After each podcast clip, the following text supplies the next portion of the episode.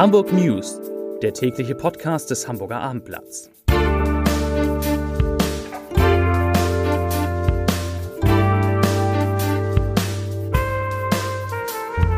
Hallo, moin moin und herzlich willkommen. Mein Name ist Matthias Iken und ich verrate Ihnen, wieso sich die CDU über die Klimaaktivisten wundert, weshalb der Senat die Finanzbehörde zurückkauft und warum Museumschefin Tulga Bayerle in Hamburg bleibt.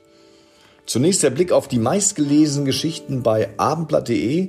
Platz 3 mit Tempo 200. Motorrad jagt Porsche über die Autobahn 23. Platz 2, wo sich die Lübecker Bucht wie das Mittelmeer anfühlt. Und meistgelesen auf abendblatt.de der Ernährungsdoc, warum Hafer wie ein Medikament wirkt. Hier die Nachrichten des Tages. Die Klimaaktivisten, die vor Ostern den Reiseverkehr rund um Hamburg mit Blockaden an Elbtunnel und Elbbrücken lahmgelegt haben, kamen selbst nicht aus der Stadt.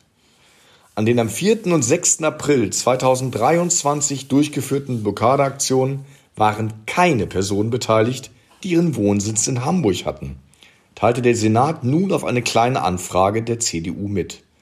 Demnach wohnen neun Aktivisten der Gruppe Letzte Generation in Bayern, sechs in Schleswig-Holstein, vier in Baden-Württemberg, drei in Nordrhein-Westfalen und je eine Person in Rheinland-Pfalz, Niedersachsen und Berlin. Hier stellt sich die Frage, ob es keine Hamburger Aktivisten bei der letzten Generation gibt oder ob ein Klimaklebertourismus in Deutschland entstanden ist und sie kreuz und quer durch die Republik reisen, um Bürgerinnen und Bürger zu belästigen, sagte Dennis Thering, CDU-Fraktionschef. Der Deal ist mehr als 17 Jahre alt, aber bis heute umstritten. 2006 hatte die Stadt viele städtische Immobilien, darunter die Finanzbehörde, an einen privaten Investor verkauft. Nun aber kauft die Stadt das Gebäude am Gänsemarkt zurück für 119 Millionen Euro. Das hat der Senat in seiner Sitzung am Dienstag beschlossen. Unter dem geltenden Mietvertrag wäre es wirtschaftlich nicht vertretbar, als Mieter in dem erforderlichen Umfang in das Objekt zu investieren, auch wenn man von einer Verlängerungsoption Gebrauch machen würde, so die Finanzbehörde. Mit dem Erwerb könne die Stadt zudem ein historisch wertvolles Dienstgebäude wieder ins eigene Portfolio aufnehmen, so Finanzsenator Andreas Dressel. Deutschlands größter Krankenhausbetreiber Helios setzt auf neue Konzepte. Wir können in Zukunft in der medizinischen Behandlung viel mehr ambulant machen, sagte Helios-Chef Robert Möller dem Abendblatt. Das kommt dem Patienten entgegen.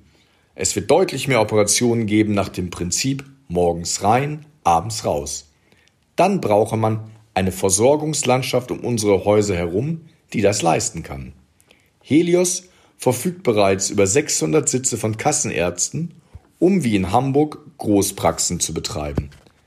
Der Hamburger Möller, selbst Arzt, sprach sich zudem für größere Klimaanstrengungen bei Kliniken aus. Eine 95 Jahre alte Frau ist vor einem Pflegeheim am Emmekesweg von einem Laster überrollt worden und gestorben.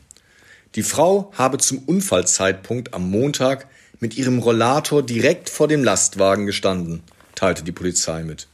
Der Fahrer wollte den Angaben zufolge vom Parkplatz des Pflegeheims aus auf die Straße abbiegen. Der 65-Jährige hatte zuvor Baumaterialien an das Heim geliefert.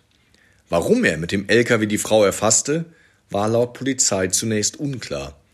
Obwohl Mitarbeiter des Pflegeheims sofort versuchten, die Frau wiederzubeleben, starb die 95-Jährige noch am Unfallort.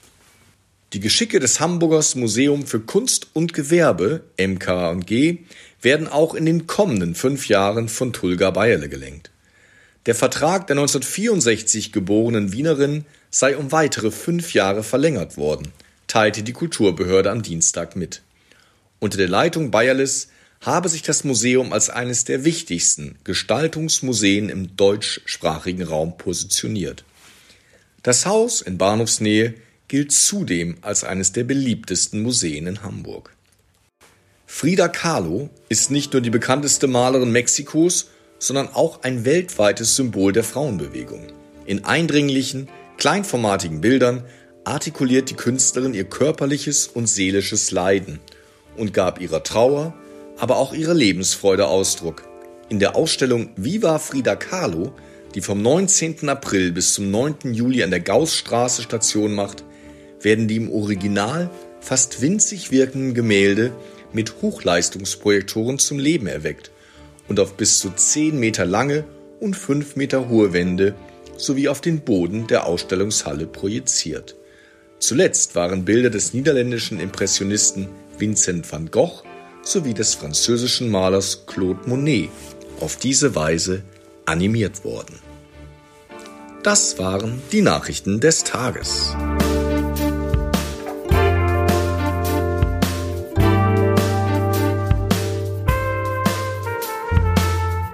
Weitere Podcasts vom Hamburger Abendblatt finden Sie auf abendblatt.de slash podcast.